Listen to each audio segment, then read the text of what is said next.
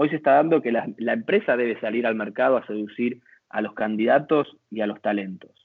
Y a la hora de seducir hoy una empresa, lo puede hacer desde la remuneración, lo puede hacer desde beneficios, hoy está muy de moda el home office, aunque sea hoy una, una necesidad, pero también lo puede hacer desde la transformación digital. ¿Y en qué sentido?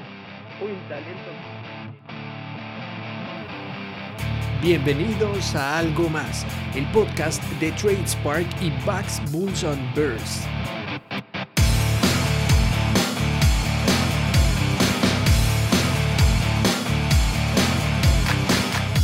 Mi nombre es David Rubiano, soy el diseñador encargado del desarrollo de la marca TradeSpark. Este es un espacio donde hablaremos de emprendimiento, proyectos, mercados y nuevas tecnologías y los voy a estar acompañando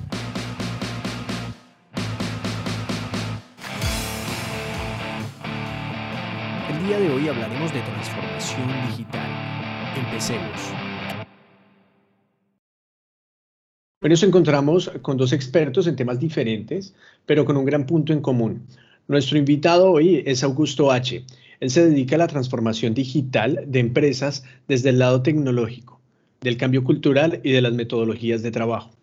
Por el otro lado está Nicolás Lino, que es co-founder de TradeSpark y se encuentra en la cruzada de la transformación digital de los mercados. Veamos qué podemos aprender luego de este tiempo compartido con ellos. Empecemos por lo principal, presentando a nuestro invitado especial.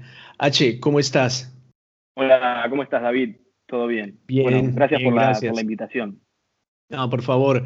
Eh, H, cuéntanos un poco quién sos, ¿sí? ¿Qué es lo que haces? Eh, porque, bueno, según lo que estuvimos viendo, lo único que te falta es tener un hijo. Ya plantaste un árbol y escribiste un libro, ¿verdad? Así es, David. Sí, justamente en julio se publicó mi libro sobre transformación digital. Un poco la, idea fue volcar toda mi experiencia en lo que es implementación, desarrollo y diseño de productos digitales. Eso es lo, a lo que me dedico.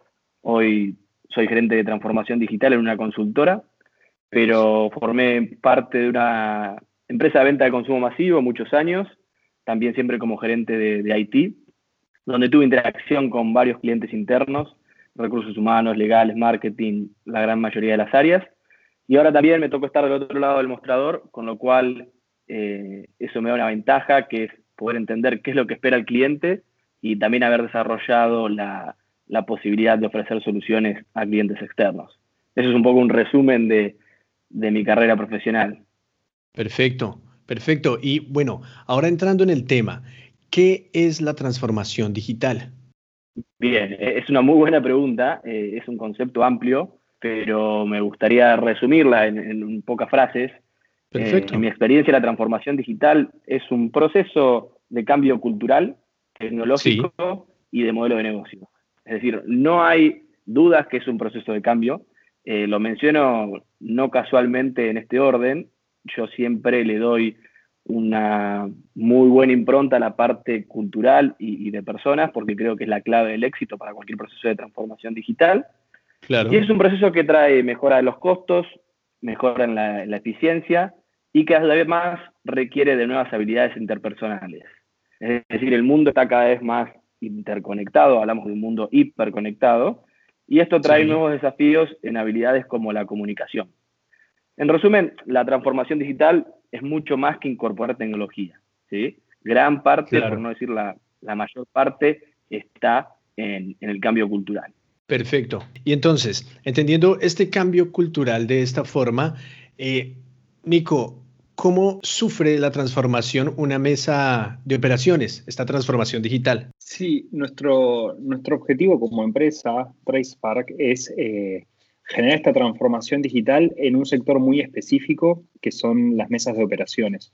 Nosotros trabajamos junto a brokers, bancos, fondos comunes de inversión y lo que hacemos es acompañarlos en este proceso de transformación digital. Como bien lo, dice H, eh, no es solamente la tecnología y nosotros, eh, uno de nuestros principales productos es la tecnología, es ARQuants. Pero lo que aprendimos a lo largo del tiempo que llevamos implementando este producto es que con solamente darle la, tecnología no le alcanza a, la mesa a una mesa de operaciones para poder estar ejecutando trading algorítmico, que es a lo que nosotros nos dedicamos. Entonces arrancamos en este proceso interno para poder plantearle a, los clientes una transformación digital de la mesa de operaciones, donde buscamos todo esto que, cuenta H, básicamente, empezar a cambiar el mindset de, la, gente que trabaja en la mesa de operaciones, acompañarlas a que entiendan este, esta nueva forma de trabajar, porque quieras o no, es pasar de ser analógico a ser digital. Si uno se pone a pensar, hoy en día las mesas de operaciones corren, la, o sea, corren órdenes grandes en los mercados directamente manualmente. ¿Esto qué significa? Que agarra una persona, se sienta de la, adelante de la pantalla, empieza a ver cuáles son los precios y empieza a meter órdenes una de la, de la otra. Todos esos procesos son 100% automatizables a través de robots. Y esto no significa que la persona se va a quedar sin trabajo, sino que la persona tiene que ejecutar y monitorear ese, ese robot que va a estar ejecutando. Entonces, nuestro trabajo, bien, no es solamente acercar la plataforma, sino acompañarlos para cambiar esa forma de trabajo, para presentarles esta nueva manera y que el proceso sea lo más sencillo posible y puedan estar ejecutando trading algorítmico de una manera rápida y efectiva. H, frente a esta transformación digital, digamos, surge una pregunta. Eh, ¿Es una opción o es una necesidad? Es muy buena la pregunta. Eh, yo esta pregunta me la vengo haciendo hace, hace algunos años. Siempre mi respuesta fue necesidad. ¿sí? Yo creo que la transformación digital es una necesidad, no es una necesidad imperiosa, no quiere decir que, el modelo de negocios vaya a ser vaya a obtener a tener una disrupción por no transformarse, pero creo que frente a la competencia sí es una necesidad. ¿sí? De hecho, me tocó terminar el libro en el medio de, la pandemia. Eh, creo que la pandemia dejó en evidencia un montón de necesidades y ahí entonces la respuesta aún quedó más, clara todavía, ¿cierto? Volviendo a las personas, que es un poco lo que mencionábamos con, Nico desde el principio, eh, cómo intervienen en la transformación digital, muchas veces nosotros esperamos a que nos suceda lo peor en nuestras vidas para tomar una decisión y ejecutar el cambio. En la transformación digital sucede lo mismo. Muchas veces las empresas esperan a último momento para introducir un nuevo cambio tecnológico que habiéndolo hecho quizás meses o años antes, podrían haber obtenido los beneficios de inmediato. Con lo cual, yo, en, base a tu pregunta, respondo que, es, una necesidad. Eh, te vuelve altamente competitivo tener este aspecto cubierto, ¿sí? Entonces, yo quisiera saber, bueno, frente a esto, Nico, las mesas de operaciones evidentemente tienen la necesidad de, operar de esta forma. ¿En qué otros lugares se está operando así, de forma digital? Bien, es, muy interesante realmente el, tema este, porque eh, yo veo más que necesidad una tendencia. Eh, y también es una buena manera de expresarlo, porque esto lo podemos llevar directamente a lo que son números, ¿no? Nosotros vemos lo que es el trading algorítmico a nivel mundial y vemos que se ha desarrollado muchísimo y que es algo que ha generado muchísimo impacto en los mercados.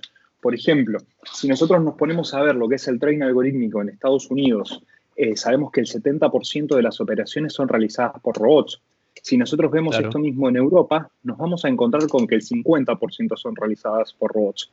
Ahora, si miramos Latinoamérica, solamente el 25%, y más teniendo en cuenta que ese volumen viene en mayor parte desde Brasil. Este proceso que estoy contando en estos mercados lleva más de 10 años desarrollándose. Sin embargo, si nos centramos en Argentina solamente, nos vamos a encontrar con datos muy curiosos. Las operaciones eh, llevadas a cabo en los mercados a través de robots son solamente el 10%, entre el 10 y el 11% hoy en día. Bien, pero hace dos años era solamente el 1%. ¿A qué voy con todo esto?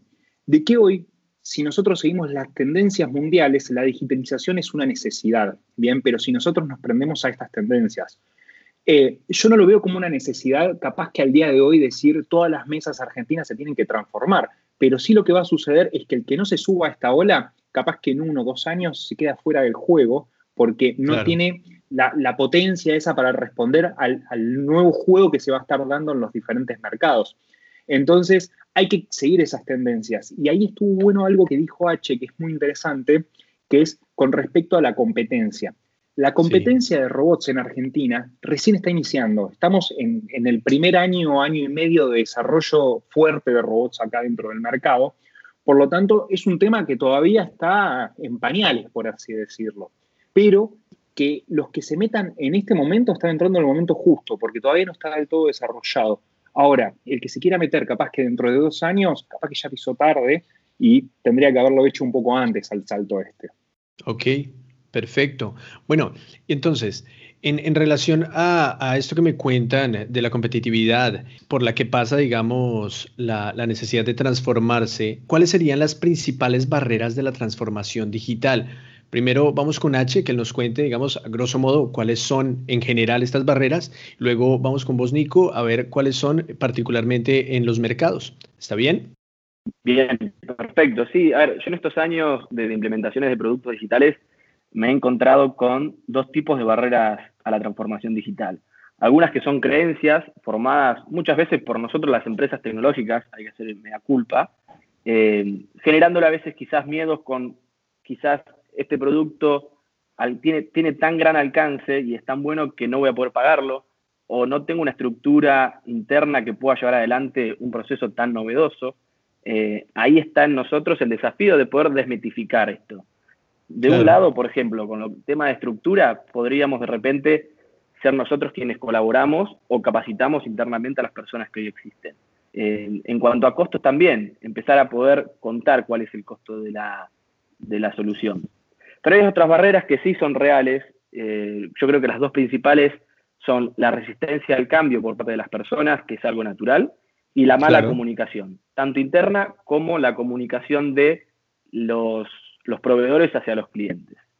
Yendo al primero de ellas, la primera de ellas, la resistencia al cambio, ahí es relativamente simple poder revertirlo. Quien debe tomar el primer paso es el líder de la organización, quien debe dar el primer paso y abrirse a las nuevas formas de trabajo e inspirar al resto de la organización siendo coherente con sus acciones. Y en cuanto a la mala comunicación, es hora de empezar a trabajar en equipos multidisciplinarios. Y desde el lado de quien implementa la solución, debe trabajar muy fuerte en la gestión del cambio y en comunicar en forma clara los beneficios del proyecto. Hay muchos productos que tienen un beneficio sumamente claro para, para quien lo cuenta, para quien implementa el producto, pero muchas veces no está tan claro para quien lo está por comprar. Entonces, ahí hay que ser muy claros.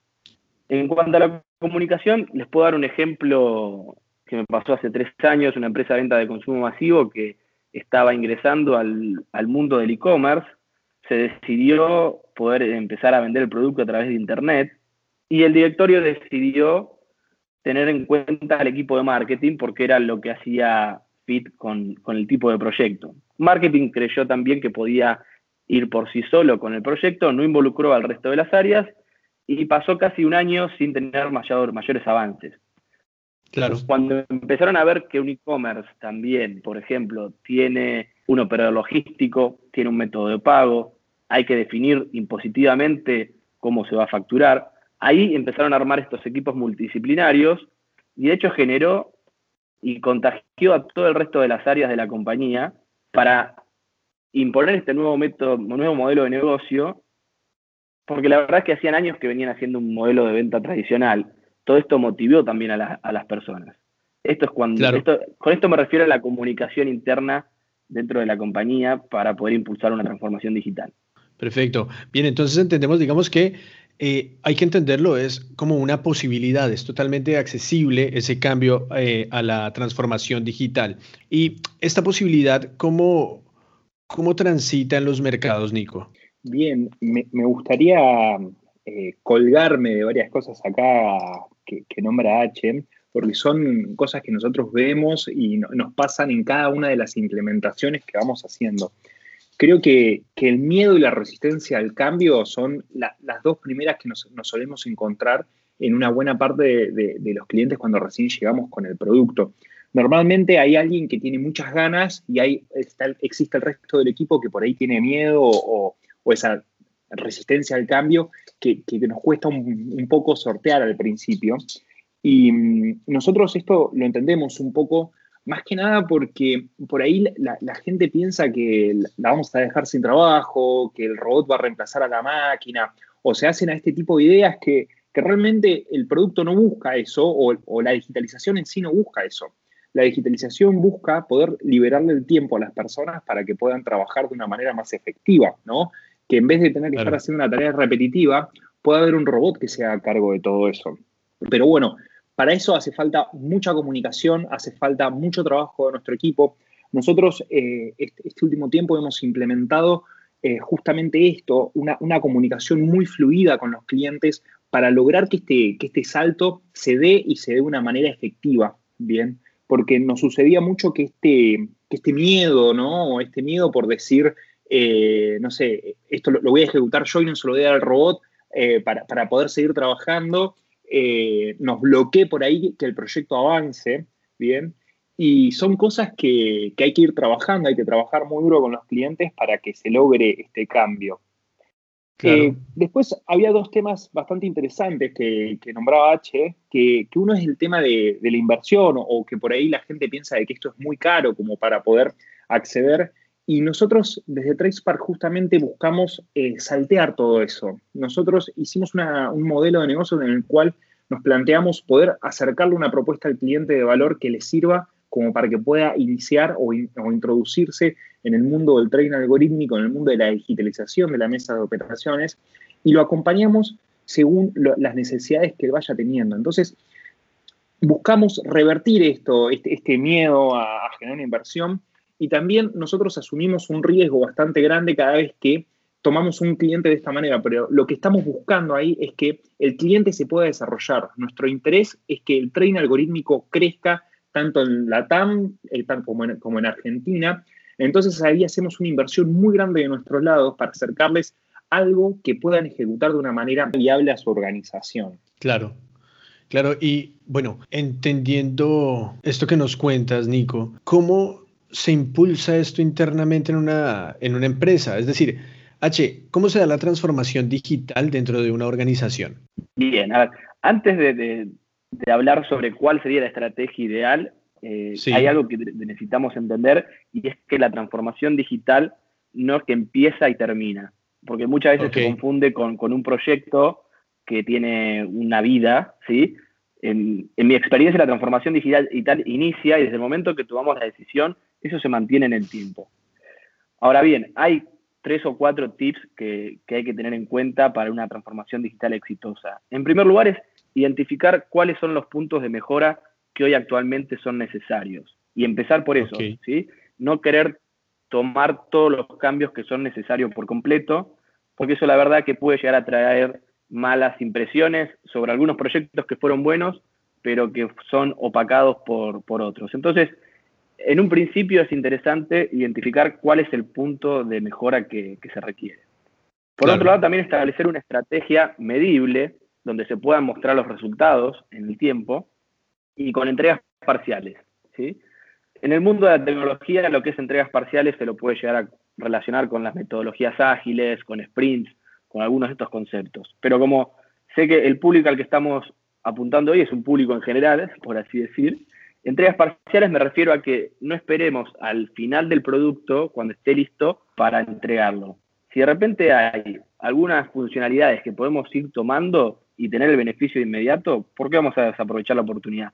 Tomémoslo y luego vamos a ver el resultado por completo al final. De hecho, también esto nos ayuda a la adopción de la tecnología eh, de a poco, ¿sí? De, a pasos, porque lleva todo un tiempo de maduración.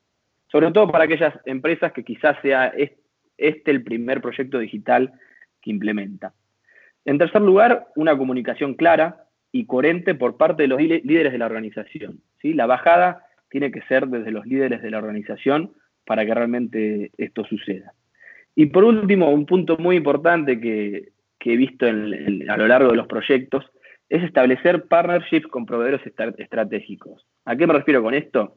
Si de repente yo soy una distribuidora de bebidas al momento de seleccionar un CRM, un ERP, cualquiera sea el sistema, sería interesante identificar algunos de estos proveedores que ya hayan tenido experiencia con otras distribuidoras de bebidas, ¿sí? Porque seguramente hay una curva de aprendizaje sobre el modelo del negocio, seguramente ya traigan algunos procesos automatizados pensados para los que yo hoy tengo, que si bien yo soy una distribuidora de bebidas que voy a tener mis particularidades, seguramente ellos van a poder aportar un montón de, know-how ya aprendido.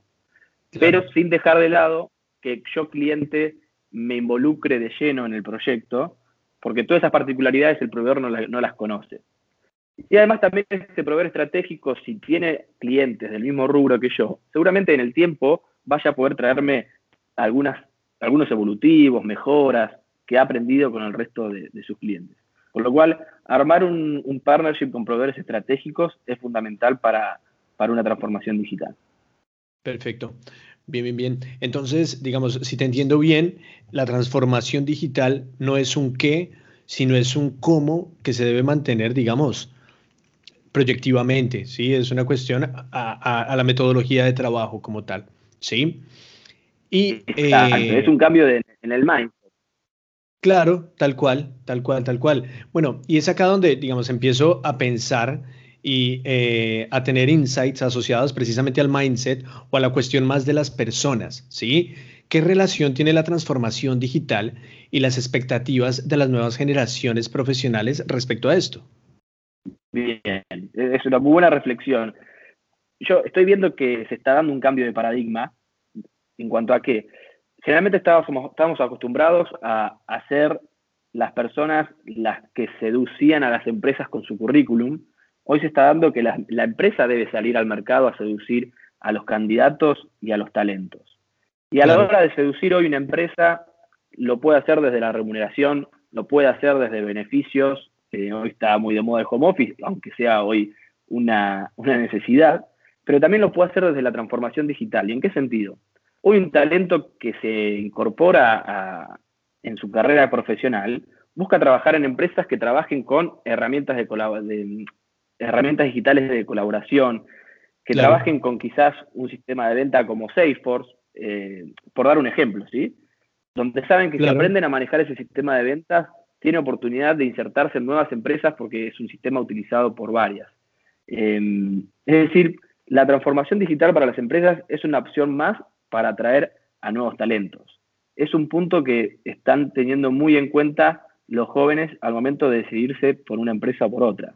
Eh, quizás el punto por el cual toman la decisión es lo que te contaba anteriormente, que trabajan con un sistema que es conocido a nivel mundial y que lo ven como posibilidad de sumar un nuevo skill dentro de su currículum, que al finalizar en esa empresa pueda contar que trabajó con estas herramientas. Esto pasaba hace muchos años, donde había empresas, cuando surgió, no sé, el Excel, por ejemplo, eh, empresas que tenían planillas a mano, en esos momentos nadie quería ingresar a esa empresa, sino en las que ya trabajaban con planillas de cálculo como Excel. Porque era la tendencia, era, era lo nuevo. Sí, tal cual. Y bueno, y te hace más fácil el trabajo, ¿no? Entonces, eh, nosotros dentro de TradeSpark eh, tenemos unas herramientas que nos permiten hacerle un acompañamiento a la comunidad de profesionales que quieren precisamente impulsar este tipo de, transformaciones en sus empresas. Y hay una particularmente que se llama TradeSpark University, ¿verdad, Nico? ¿Cómo pretende TradeSpark University o TradeSpark directamente acompañar esta transformación dentro de las empresas? Bueno, acá estamos haciendo un trabajo muy, muy fuerte para hacer nuestro aporte a lo que es la nueva educación. Creo que, bueno, la nueva educación creo que va más allá de las universidades, ya no pasa, ya deja de ser por ahí tanto la educación formal y por ahí este podcast es, educación, porque lo que estamos buscando es que la gente se sume, escuche y aprenda un poco y saque ideas para luego implementar en diferentes ámbitos. Eh, pero con respecto al otro proyecto que, que nombrás, que es Trispark University, estamos buscando algo mucho más grande. Estamos buscando salir a capturar a, la gente que tenga ganas de aprender, sed de aprender de lo que es el trading algorítmico. Eh, nos encontramos con que el trading algorítmico es, algo para lo cual falta mucha difusión, falta mucha información. Eh, la información que hay por ahí está en inglés, los cursos, los cursos que se encuentran no son completos. Entonces, estamos queriendo poder generar una universidad generadora de quants. Queremos que la difusión de lo que es el trading algorítmico pueda llegar a toda Latinoamérica de la manera más eficiente posible. siempre con cursos online, siempre con la mejor educación posible y aparte acompañados con nuestra plataforma Arquants para que el que tome esos cursos pueda de una manera sencilla aplicar esos conocimientos en algo funcional y poderlo verlo andar de, la manera más fácil posible. Acá es donde sumamos un poco esto de, lo que nombra H, de, por ejemplo, el Excel. Nosotros queremos que, las mesas de operaciones de acá a tres o cuatro años, eh, los traders vayan a las mesas de operaciones que usen Arquants. Y si no es Arquants, que usen la competencia, pero que vayan a mesas de operaciones donde se ejecuten, eh, donde se ejecuten robots, no que se vaya a una mesa donde se, ejecuten órdenes a manos. Acá nosotros buscamos generar este, este cambio, ¿no? Donde, donde esperamos que el trading algorítmico sea algo que suceda, en todos lados y que la, la gente quiera sentarse a estudiar y a ejecutar trading algorítmico. Pero también me gustaría sumar algo más, porque CRISPR University es una parte de lo que estamos haciendo. También tenemos otro equipo de acompañamiento que se llama Arquant Services. Bien, Arquant Services es, es otro equipo que tenemos que se sienta al lado de las mesas de operaciones y los ayuda a ser digitales. ¿Cómo los ayuda a ser digitales? Se sienta, enseña, se junta con ellos, tiene, eh, busca generar contenido, busca generar robots, aportar su conocimiento y todo lo que ha aprendido para difundir todo lo que es el trading algorítmico y lograr una mejor comunicación con esto. Ok, perfecto. Bueno, entonces, habiendo visto todo esto, yo empiezo a pensar que hay una situación donde lo convencional está oponiéndose al pensamiento digital, ¿sí? ¿Eso es una rivalidad real o, hay otra forma de verlo, H? No, todo, lo contrario, no, no lo veo como una rivalidad sino como un proceso de cambio, ¿sí? una, transición. E-, es tan solo un cambio cultural que se está dando, de hecho, de forma natural. Nosotros desde las empresas de tecnología podemos quizás ser agentes de cambio, estar impulsando y acelerando el cambio, pero de todas maneras, impulsemos más o menos, es un cambio que se va a dar, porque yo creo que como sociedad lo estamos atravesando. No, no es que una cosa es mejor que otra, sino que es una transición que está sucediendo. Eh, está en cada persona adoptarlo ahora y obtener sus beneficios de inmediato o lo harán en algún momento más adelante. Ya ha pasado en otras épocas desde la humanidad una transición como esta, esta creo que es una más. Claro. Para mencionar qué es lo que, qué es lo que considero pensamiento convencional y pensamiento digital, em, creo que estamos pasando de un pensamiento convencional donde solo veíamos lo correcto y lo incorrecto hacia un pensamiento digital donde entendemos que siempre hay una forma mejor de hacer las cosas. O yendo a otro ámbito, eh, estamos pasando de, buscar siempre antecedentes, ¿sí? bajo un pensamiento convencional, a entender que no todo se restringe al pasado. Esto último es, muy del mindset digital. Eh, lo mismo que, a ver, estamos pasando de algo, desde pensar siempre desde lo lógico a pensar desde lo intuitivo. De hecho, hoy, si, si observamos las nuevas generaciones, una persona de hoy entre 18 y 20 años tiene muy arraigado en forma natural esto de pensar desde la intuición. Y por último, siempre veníamos en el pensamiento convencional muy enfocados en el negocio, que de nuevo no es algo que esté mal, pero me refiero a que estamos muy enfocados al negocio tal como nacía y no nos damos la oportunidad de enfocarnos en la innovación, de en paralelo o frenar en algún momento y empezar a pensar de qué otra forma podría funcionar el modelo de negocio. Muchas empresas de vuelta se adelantaron, eh, empezaron a tomar este pensamiento digital por adelantado frente a otras, y son aquellas que pudieron subsistir, que se reinventaron. Ese es el pensamiento digital que, que, planteo. El estar todo el tiempo, primero teniendo en cuenta que el modelo de negocio actual puede funcionar ahora, pero puede llegar a dejar de funcionar, y adelantarnos y, e innovar en de qué otra manera lo podemos hacer.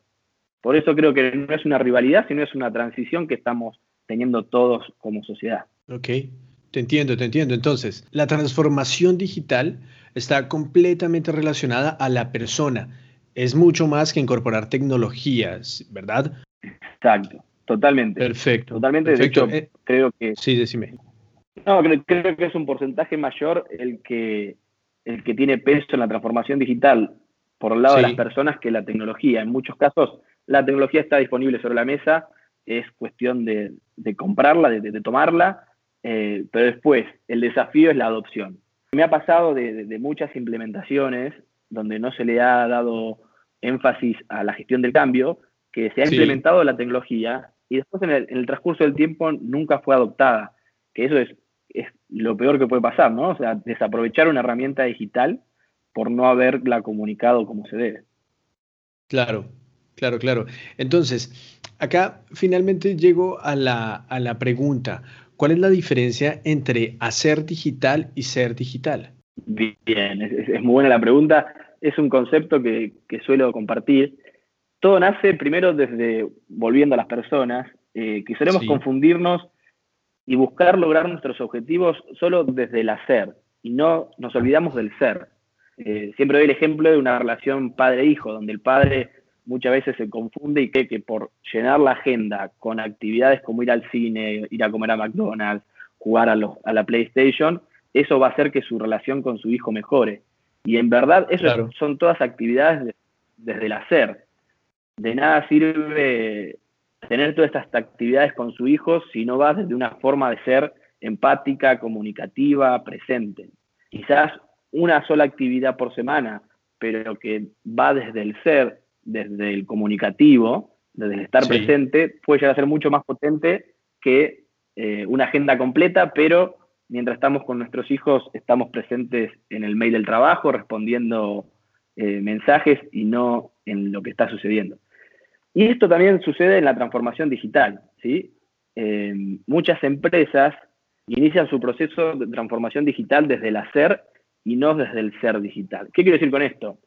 Muchas veces sucede en que los directorios deciden avanzar en la compra de tecnología, compran el mejor CRM, el mejor sistema de gestión, la mejor herramienta colaborativa, la implementan y no tienen en cuenta este ser digital, es decir, entender los perfiles de nuestros empleados en la organización, cuál es realmente la necesidad, eh, trabajar en la gestión del cambio.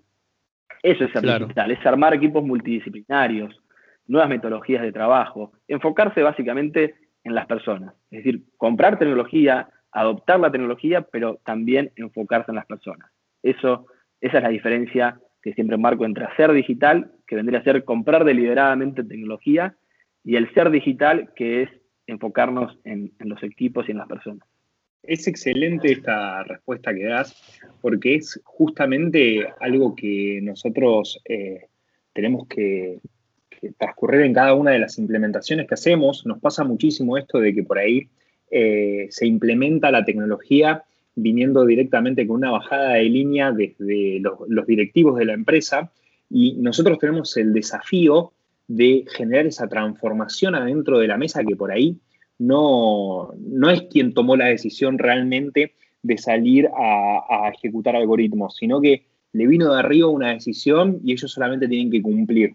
Y quienes hacemos de transformadores somos nosotros que venimos de afuera a aportar todo esto, porque sabemos que estas situaciones ocurren, entonces generamos esa transformación de todas maneras y se, se da una interacción excelente con los clientes nosotros ya tenemos un programa armado para todo esto, donde, donde lo trabajamos mucho, con mucha cercanía al cliente, para lograr que sea efectiva la implementación, ¿no? Pero sí es real de que nos sucede en más de un caso eh, esto mismo que vos contás, que tenemos clientes que no son digitales, que quieren ser digitales. Exacto, ahí me parece súper acertado el programa de acompañamiento, que, que si mal no escuché es Arquan Services, donde una vez que se implementó la tecnología no le sueltan la mano al cliente, ¿eh? sino que todo lo contrario, hasta fomentan el uso de la herramienta porque conocen el beneficio. Creo que como empresas de tecnología tenemos el desafío también de impulsar esta transformación digital, aunque no sea el core de la compañía, aunque nosotros ofrezcamos solo un producto, pero está bueno también ser referentes y volviendo al punto, a uno de los puntos anteriores, ser un proveedor estratégico en lo que conlleva la tecnología. Eso también es interesante y me parece súper acertado en el caso de ustedes el programa de, Arquan Services.